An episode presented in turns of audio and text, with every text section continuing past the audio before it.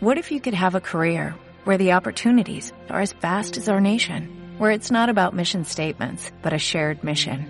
At U.S. Customs and Border Protection, we go beyond to protect more than borders, from ship to shore, air to ground, cities to local communities. CBP agents and officers are keeping people safe.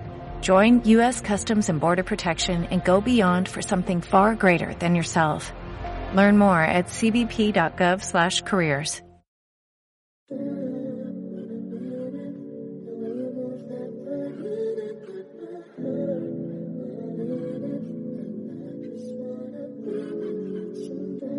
Por un motivo o por otro nos marcó mucho el COVID, la pandemia. Algunos deportistas sobre todo vieron cambiar su calendario. Hoy vamos a ver uno de los pocos casos en los que este cambio de calendario favoreció al deportista y es que bueno el invitado de hoy Pablo pasó de bueno verse fuera del equipo nacional por eh, incapacidad de compatibilizar con los estudios a eh, unos meses después poder entrar en una final de unos Juegos Olímpicos y tener ya su diploma. Hoy me acompaña Pablo Martínez. Pues nada, Pablo, siempre la primera pregunta, un poco para, para romper el hielo, es saber cómo estás, cómo te encuentras, tanto mental como físicamente en este momento del año y de la temporada.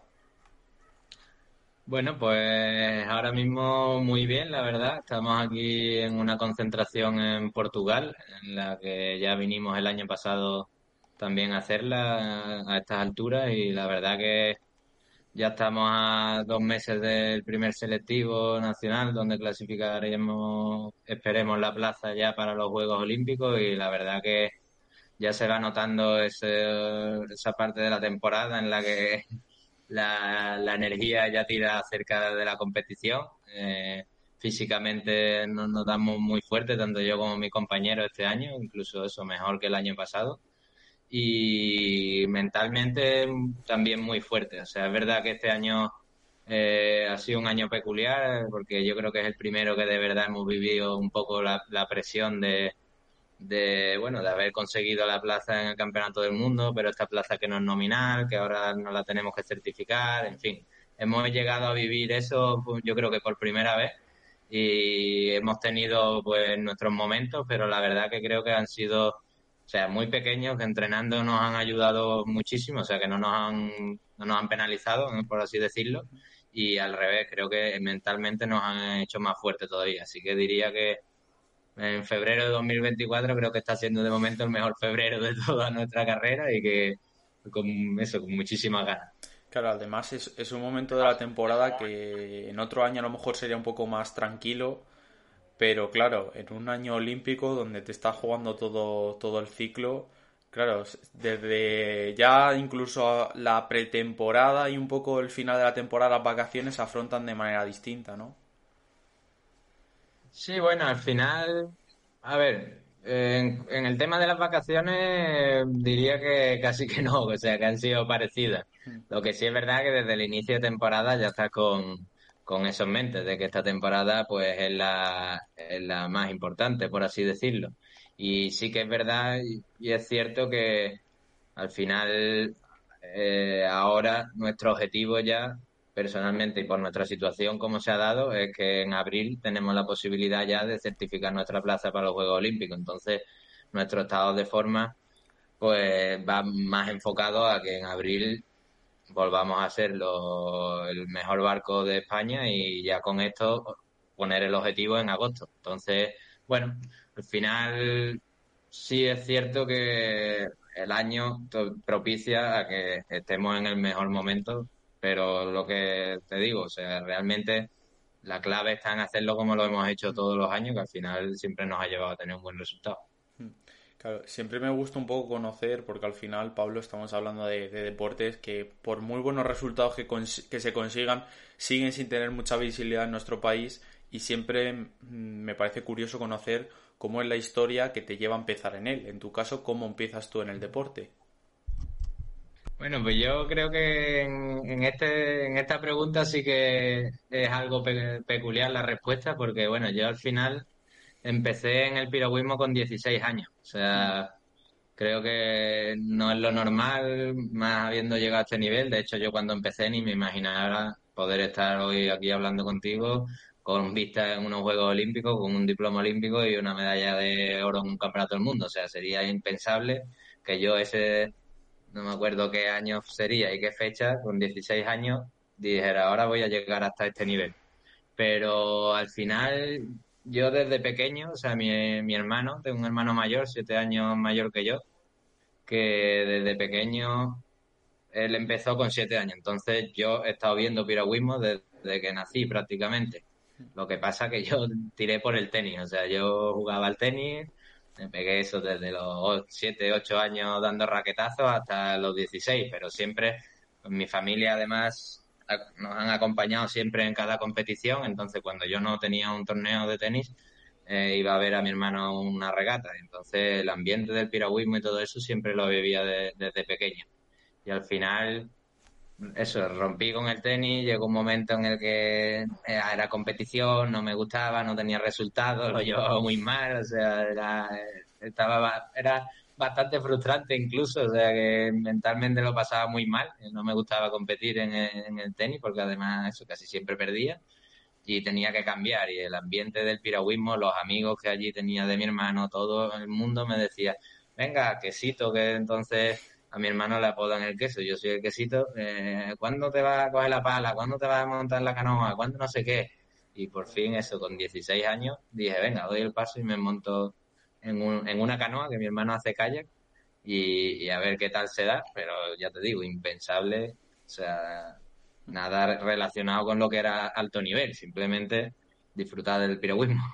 Claro, ¿y en, qué momento tú empiezas un poco, yo creo que como al final todos los niños que, que practican algún deporte de pequeño, pero llega un momento en el que tú ya te, supongo que te empiezas a dar cuenta de, oye, a lo mejor le tengo que empezar a dedicar más horas, eh, tiene que ser algo más importante en mi vida porque puede ser que, llegue lejos con esto.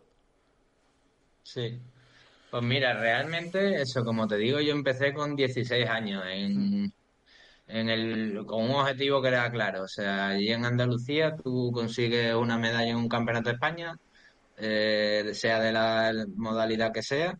En, mi caso era un barco de C4 lo que buscaba porque era un poco más fácil y en mi club tenía muy buenos compañeros y con esto te daban una beca de alto rendimiento con la que imagino que lo conocerás, que tienes plaza para acceder a la universidad, ¿no? Lo cual yo creo que es algo que para todo el que escuche esto, y padre o incluso niño, que hay que animar a hacer eso, porque lo que yo hice, o sea, yo veía en el deporte la posibilidad de acceder pues eso, a lo que estudié, que al final era el doble grado de fisioterapia, con una nota de, de fisioterapia y ciencia del deporte, nota de 13,7, y yo tampoco era un estudiante de 13,7, hmm. pero con eso me daba pie a estudiar. Entonces yo lo que veía era el deporte como acceso a la universidad, y así lo hice. O sea, yo en un año conseguí muy buen resultado, me monté con compañeros muy buenos, evidentemente, y conseguí esa medalla. Pero no me dieron la beca porque éramos pocos barcos los que participábamos en España. Había un criterio que no, no me la daban. Entonces, tuve un año sabático en el que estudié inglés, hice un curso de quiromasaje y demás, y volví a intentarlo. Eh, en, esta, en esta ocasión, en mi segundo año, ya fui campeón de España en C2 200 con mi compañero Fernando López Quintana, que le mando un saludo de allí en el Náutico Sevilla. Entonces, bueno, es verdad que se veía, ahora que lo miro a día de hoy, digo, vale, en dos años conseguí estar entre los mejores de España de mis edades. Pero una vez que yo accedí a la universidad, yo era doble grado de fisioterapia y ciencia del deporte, tenía clases por la mañana y clases por la tarde. O sea, remaba dos, tres, un día a la semana. O sea, ya lo que era deporte para mí era eso, el ocio de ir con mis amigos, todos los de mi club, por lo que me había animado a mí a empezar en el piragüismo y simplemente mantenerme en forma porque me gustaba el deporte y sin ningún tipo de objetivo más allá que estudiar y hacer deporte como cualquier amigo mío que jugaba al fútbol o al pádel, ¿sabes? Pero siempre, o sea, siempre me montaba eso en C2 con compañeros míos de la universidad y no terminábamos de quedar mal. O sea, en campeonatos de España nos metíamos en finales A, en barcos de C2, nos metíamos, pero a base de pasárnoslo bien. Y sí que en 2019 dio la casualidad que un compañero mío venía de un Erasmus y yo tuve más tiempo en la, eh, por el calendario académico que tenía. solamente tenía una asignatura y tenía más tiempo. Entonces pues los dos nos propusimos y dijimos, mi compañero Carlos, eh, hablamos un día en un bar tranquilamente en septiembre y dijimos, Guillo, ¿por qué no nos planteamos este año entrenar cuatro o cinco días en vez de como hacemos siempre desde principio de temporada, cuatro o cinco días siempre? A ver si somos capaces de clasificarnos para una competición sub-23, que era su último año y mi penúltimo. O sea, yo tenía ahí 22 años, 2019. Hmm. Y ese fue el primer paso a decir, vamos a tomárnoslo en serio. Un poco en serio, que ya te digo, que, o sea, en comparación, tengo íntimos amigos que por entonces estaban en la selección nacional, yo salía nueve veces al agua, todos los días de gimnasio, patatín, patatán, yo competía contra ellos y lo que hacíamos era entrenar cuatro días como mucho, solo por el río, o sea que tampoco... Pero sí es verdad que ahí el, mi nivel subió Empecé incluso en barco individual a meterme entre los 7, 8 mejores de España. En el C2 conseguimos clasificarnos al europeo y vivimos una experiencia chulísima. Ya te digo, un amigo que a día de hoy es mi mejor amigo, de mis mejores amigos. No, podría decir uno, pero de los que tengo de, de los mejores. Y conseguimos ir a un campeonato de Europa juntos. O sea, eso es una experiencia brutal. Hmm. Y claro, cuando di ese paso, pues ya dije, vale, aquí quizás si le dedico más tiempo, lo, eso también me, me, acuerdo con mi madre llegando a casa, de, decirme, ve, yo creía siempre que si dedicaba más tiempo y, ella y yo le decía, mira, pues éramos campeones de Andalucía y ahora pues mira, ya conseguimos ir a un campeonato de Europa aquí. Y yo le decía cachondeo, a lo mejor acabamos los Juegos Olímpicos, pero completamente impensable. O sea, era, era eso en 2019 y los Juegos eran en 2021. Hmm. O sea, ahí fue un poquito el cambio. Sí. Y después, realmente, 2020 no me llamó el equipo nacional, me llamaron en diciembre, pero yo tenía ya la matrícula de la universidad hecha, o sea, no, no veía la posibilidad de cambiar mi vida en ese momento. Yo, si hubiera sido en septiembre, sí que lo hubiera cambiado, pero ahí me desbloqueaba. Pero llegó la pandemia y tuve clases online, y gracias a las clases online no tenía que ir presencialmente a, la universidad. Entonces yo llamé al técnico de la selección y le dije, ¿seguís contando conmigo? Y me dijeron, por supuesto. Digo, venga, pues, pues voy. Y, y, ahí fue ya como el paso siguiente a decir, vale, estoy dentro de un equipo nacional y a entrenar eso. Todo lo que sí se pone entrenar como, o sea, como entrena a día de hoy. Pero fue, eso estamos hablando de junio de 2020. O sea, mi primera temporada realmente entrenando en el equipo nacional en... completa fue la temporada de Tokio. Sí. Que yo era el nuevo del equipo y junto con Tano en febrero nos montamos juntos y conseguimos clasificar en abril, ser el mejor barco de España por primera vez, en mayo clasificar para los Juegos Olímpicos y en agosto meternos en la final olímpica. O sea, fue un año que a día de hoy todavía no nos lo creemos. ¿eh? O sea, sí. Eh, has, dicho varias cosas que, quería preguntarte y profundizar un poco sobre, sobre ellas porque es algo de lo que me gusta hablar. Una de ellas, eh, la más importante, eh, como te decía antes, al final estamos hablando de, un deporte minoritario, aparte, más allá de, de, los grandes resultados que se consiguen. Y creo que el tema económico es algo que siempre influye. Por eso muchas veces a mí me llama muchísimo la atención la capacidad que tenéis para al final compatibilizar, eh, al final en tu caso, un doble grado, o sea, dos carreras, con, con al final eh, la carrera deportiva. O sea, al final llama muchísimo la atención eh, de dónde, cómo os organizáis, cómo sacáis el tiempo, porque al final son entrenamientos que nos has ido explicando un poco tú cómo, cómo, cómo lo vivías, pero al final desde fuera siempre, siempre parece algo casi, casi imposible de hacer. Sí. A ver, a día de hoy es verdad que te diría que creo que he perdido ese hábito de exprimir tanto el tiempo y cuando miro atrás digo, joder, qué capacidad de hacer tantas cosas en un día. O sea, yo salía de mi casa a las 7 de la mañana con la mochila de clase, la mochila de entrenar, una neverita con un tupper de la comida que tanto echo de menos de mi madre y no volvía hasta las 12, 11 de la noche habiendo ido a clase, de clase he ido a entrenar, de entrenar he ido otra vez a clase y de clase a lo mejor quedarme en la biblioteca haciendo un trabajo o algo y volver a las 12 de la noche. Y eso es repetirlo día tras día. O sea, día tras día. Er, era, era así. Es verdad, eso en cuanto a lo económico, yo incluso eso, cuando lo tomaba de ocio, yo realmente trabajaba con, como mi hermano, como con todos mis compañeros, trabajábamos en unos bares de copas allí en mm. Sevilla, que después todos mis compañeros de piragüismo, incluso los de la selección nacional, eh, venían allí, nosotros les servíamos, era, era camarero, camarero y, estudiaba en la universidad, como cualquier chaval a lo mejor en esta edad. Y, de ahí pues me sacaban los eurillos para pagar la universidad, para, o sea, bueno, la universidad no, la universidad gracias a Dios me la pagaban mis padres, pero para tener mis gastos y poder eso, disfrutar del deporte y tal. Y yo sí que vi el cambio un poco, que eso también cuando me enfoqué ya, en cuanto a lo económico no tenía, y sobre todo nosotros en Andalucía creo que es algo que no sé si a día de hoy se estará mejorando, pero sé que en otras comunidades con algunos resultados nacionales ya consiguen los deportistas becas. Hmm. Nosotros no las conseguíamos, entonces nunca te daba esa posibilidad de plantearte y decir, vale, me voy a enfocar un poquito más porque realmente, aunque sea, yo qué sé, 1.500 euros, pues esa matrícula universidad te la, te la has podido pagar si no superas el año entero. Nosotros eso no lo teníamos, entonces es verdad que yo lo que hice cuando quise dar el paso es pedirle un poco de ayuda a mis padres. Les dije, nunca ellos nunca me habían dado una paga como tal. Y, yo les dije, vale, eh, yo en mi vida estudio, eh, trabajo, entreno y paso tiempo con mis amigos. Ahora quiero dedicarle más tiempo a entrenar, entonces le tengo que quitar de algún lado. Digo, no soy capaz de, o sea, no me veo capacitado de estar en exprimirle más horas al día. Digo, ¿qué os parece si yo más o menos trabajando, pues me sacaba esos 150 euros al mes?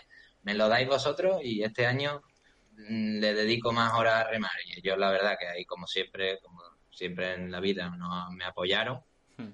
Y en ese, en cuanto a lo económico, ese es el aspecto que yo vi un poco el cambio. Después ya sí que fueron entrando algunas becas de CSD, de Consejo Superior de Deporte, que es que realmente se nota un montón. O sea, yo, yo, y a veces la gente le da cosa a lo mejor hablar del dinero, pero la realidad es la que es. O sea, cuando tú tienes 21 años y ves que al final de año te han entrado 6.000, 7.000 euros, tú no te planteas, ostras, ¿qué estoy haciendo con mi vida? ¿No? Tú dices, ostras, pues vamos a seguir por aquí. O sea, si encima vas estudiando, o sea, y estás haciendo lo que te gusta, pues te planteas el continuar. Sabes que no vas a ser millonario, o sea, que no se te va a solucionar la vida, pero sabes que por lo menos no, no estás perdiendo la, el dinero, no estás perdiendo tu tiempo y no estás no haciendo nada de cara al futuro. Entonces, bueno, yo creo que es algo importante. Sí.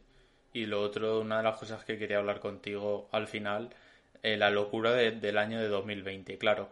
O sea, enero, febrero, que sí que es verdad que teníamos noticias del COVID y lo veíamos como algo lejano, pero en ningún momento yo creo que nos planteábamos lo que, lo que iba a pasar y claro, todo lo que, lo que te cambia eh, la vida, eh, al final pasas de, lo que decías tú, de, no estar a, poder eh, dedicarte plenamente a entrar en el equipo nacional y consigues clasificar entrenando nueve meses, que al final hay parejas que se tiran cuatro años para poder entrar, que a veces no entras y vosotros en nueve meses conseguís entrar, que no solo eso, que es que conseguís eh, medallas en campeonatos del mundo y consigues entrar en una final olímpica con solo nueve meses.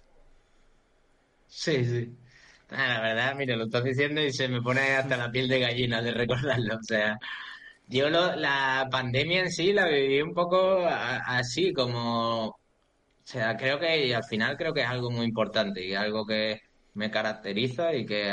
Eh, trabajo para no perder, es ser capaz de ver o buscar el lado positivo a, lo que suceda, ¿no? Y yo un poco, eso fue lo que hice al final. Yo estaba ese año, como te digo, el año 2020, que me había quedado solo porque mi compañero Carlos, con el que remaba, él ya empezó una oposición. Yo no me terminó de llamar el equipo nacional. En diciembre me llaman y yo estaba en la biblioteca preparándome los exámenes, digo, ahora me van a llamar, o sea, también mentalmente como una frustración, ¿sabes? Y viéndome solo, entrenando en enero, febrero, y empieza a sonar todo eso de la pandemia y no sabía ni siquiera lo que pasaba, pero en marzo suspenden el campeonato de España, mi último año sub-23, o sea, yo como diciendo, ostras, ¿qué, ¿qué está pasando aquí? O sea, incluso en el año que era como para volver a intentar reengancharme, porque era mi último año sub-23, mayor, a ver si consigo un buen resultado, pum, esto se acaba. Y decía, hostia, y ahora encerrado en casa.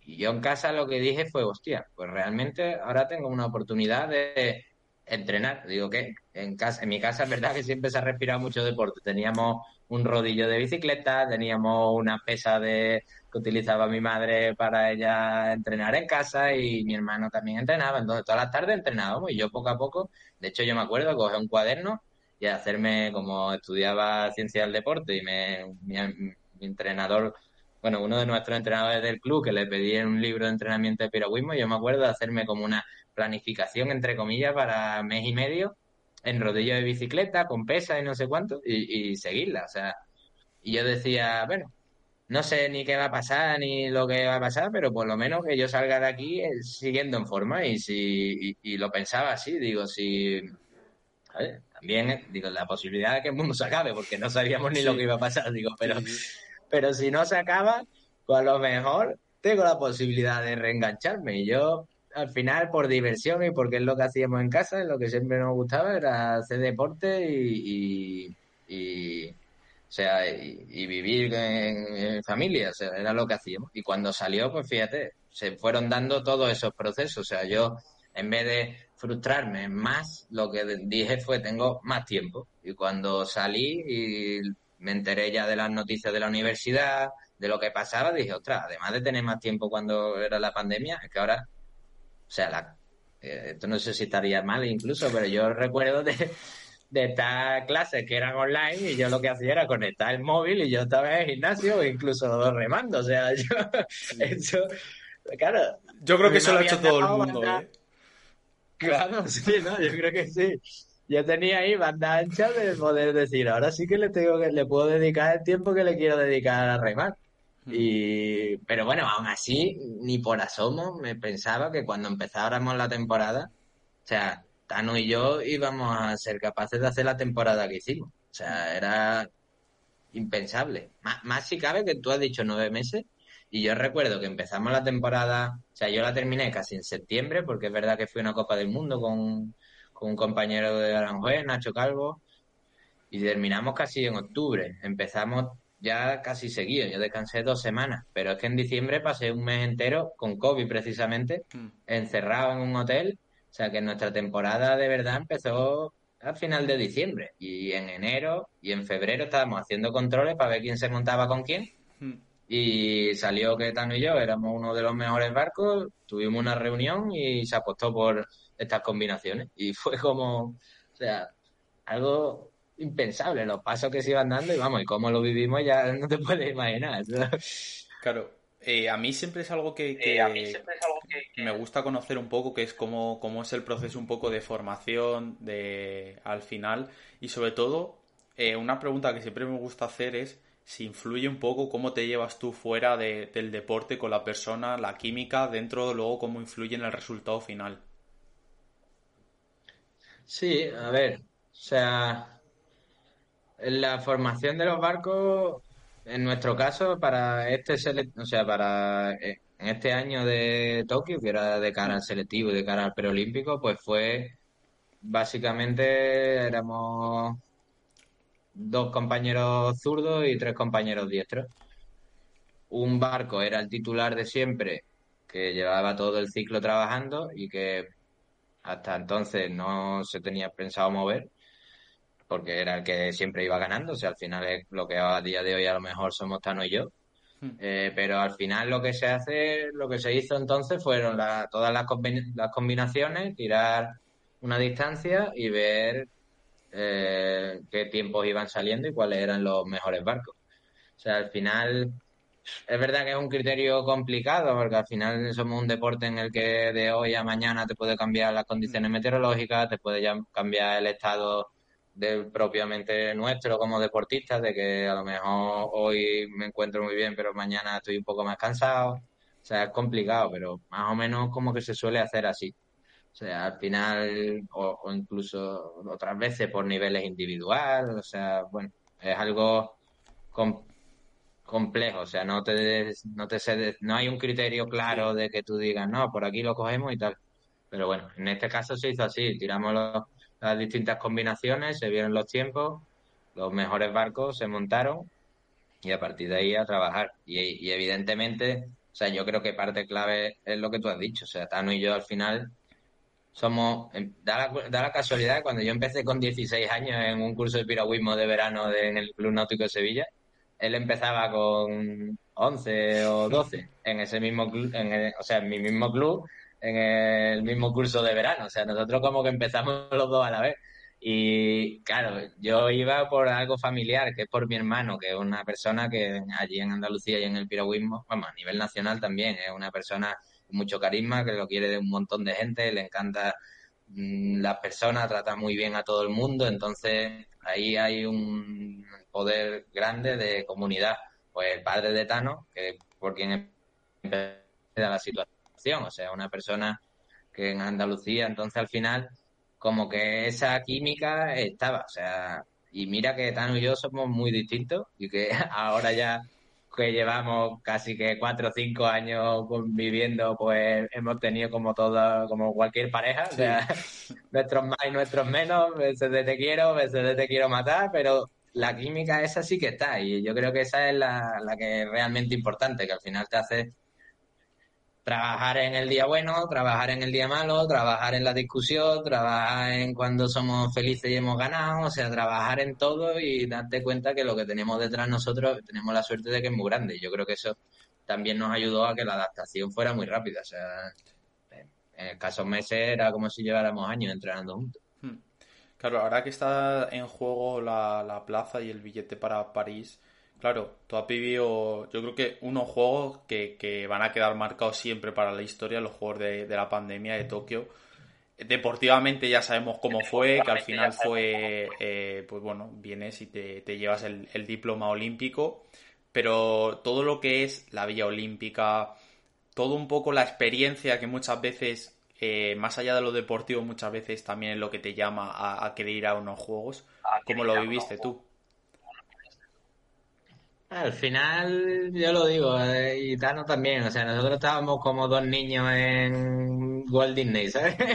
o sea, es verdad que, y, más nuestro círculo que al final era piragüismo y estábamos con gente como Saúl, como Teresa, que llevan muchos Juegos Olímpicos encima, y cuando hablábamos con ellos nos decían, ostras, pues se nota que esto está muy, muy descafeinado, pero, pero nosotros o sea, fue una experiencia brutal. La Villa Olímpica sí que no tenía el volumen de deportistas porque los iban rápidamente, conforme terminaba de competir, te, mandaban para casa, pero había muchos deportistas. O sea, nosotros coincidimos eso en España con Pau Gasol, con, con Garreño, o sea, vimos a Jokovic, vimos a, o sea, todo, o sea, todo lo que al final, cuando eres un deportista y con la ilusión que nosotros teníamos en ese momento, eso lo vivimos.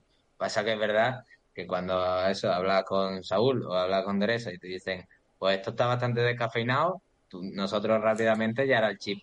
Ostras, siguiente ciclo olímpico hay que estar 100%, porque si aquí esto ya hemos flipado, o sea, esto para nosotros ha sido la experiencia de nuestra vida, eh, ¿cómo tiene que ser uno normal? Pero bueno, al final o sea, sí es verdad que nos quedamos, bueno, te queda en la competición, la competición pues, al final no deja de ser una competición sin público, que es algo que también pierde, porque nosotros podemos estar acostumbrados en ciertas competiciones que casi lo que hay son familiares viéndote, pero ya hemos llegado a competir este año, por ejemplo, en el Campeonato del Mundo con una grada llena y la verdad que eso se nota, o sea, está muy guay.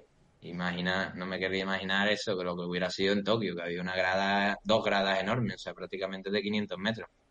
O sea, sería, tenía que haber sido la hostia. E incluso, bueno, al final el vivirlo hacia afuera, de no tener la posibilidad de hacer nada en Tokio, no tener la posibilidad de, porque bueno, la semana, evidentemente, antes de competir no, pero después tener la posibilidad de visitar, tener la posibilidad de tal, y eso no lo vivimos. Entonces, bueno, al final pero lo que digo, nosotros no teníamos un punto de comparación, nuestro máximo punto de comparación era una competición de piragüismo, y pocas además, porque como te digo, yo he vivido muy pocas y Tano por entonces, pues también había vivido de junior y poco más. Como, ¿sabes? Tampoco teníamos tanto bagaje como para notar esa diferencia.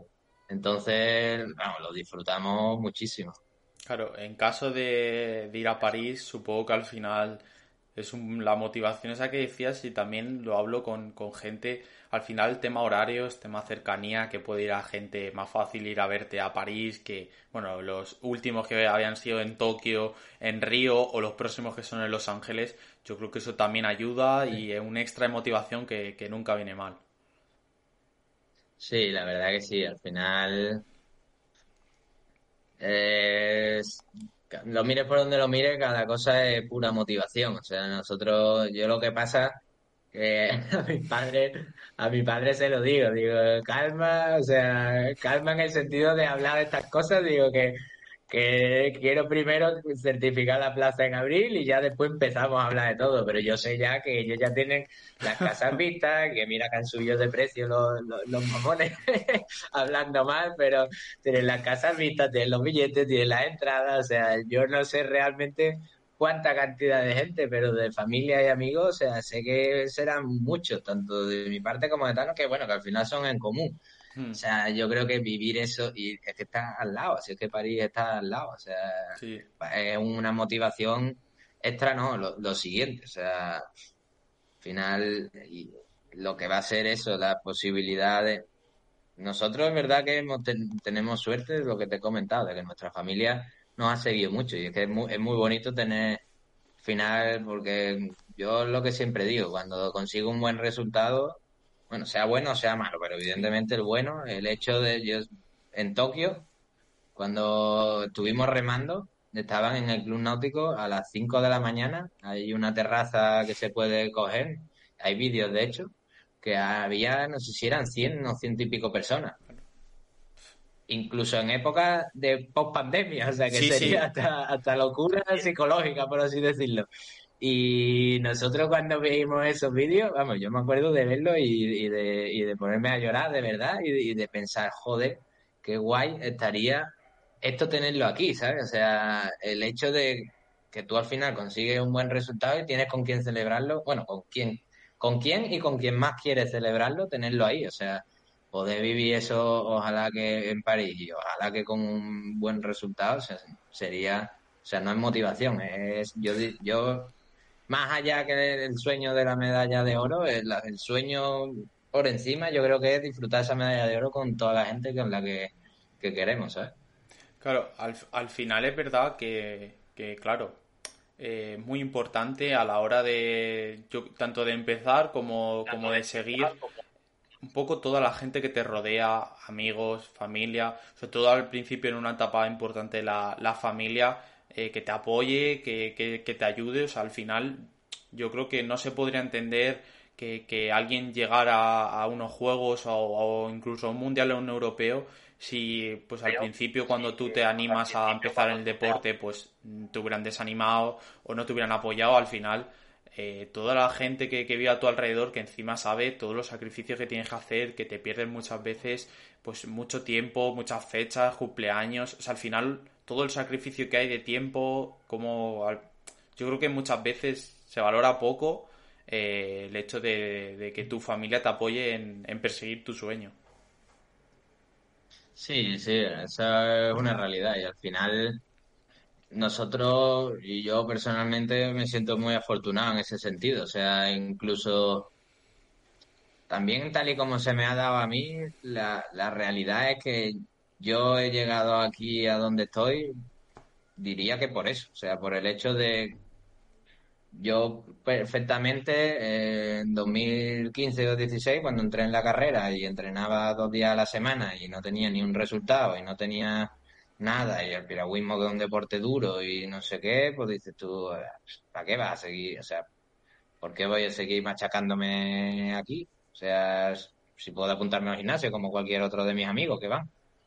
Pero realmente lo que nosotros, lo que a mí me ha unido siempre a, remar era precisamente eso, mis amigos. O sea que ellos iban y yo iba. Y si teníamos una o dos horas, pues era, venga, pues hoy sacamos gimnasio, venga, pues quedamos a tal hora en el gimnasio, vale, venga mañana quedamos a tal hora a remar y con ellos mismos, con lo que él, hacía eso, cábalas para entrenar un par de ditas y aunque fuera llegar fuerte a la playa, o sea, no era otro, no teníamos otro objetivo, ¿sabes? Que decir, disfrutar de esto, son con los que me han ido viendo crecer y cada vez tener mejores resultados y que a día de hoy, pues, sin que, esa es otra cosa que yo lo pienso y que me gusta de, nuestro entorno, que es que sin, sin eh, ¿cómo decirlo? Sin hacerte como un mega héroe, o sea, a mí me sigue diciendo a mis amigos mayores que nunca les he conseguido ganar un 5.000, que es una realidad, o sea, Carlos Lara me, y me dicen, Guío, sí, tú vas a ir a los Juegos Olímpicos, pero no me has ganado un 5.000, o sea, sin,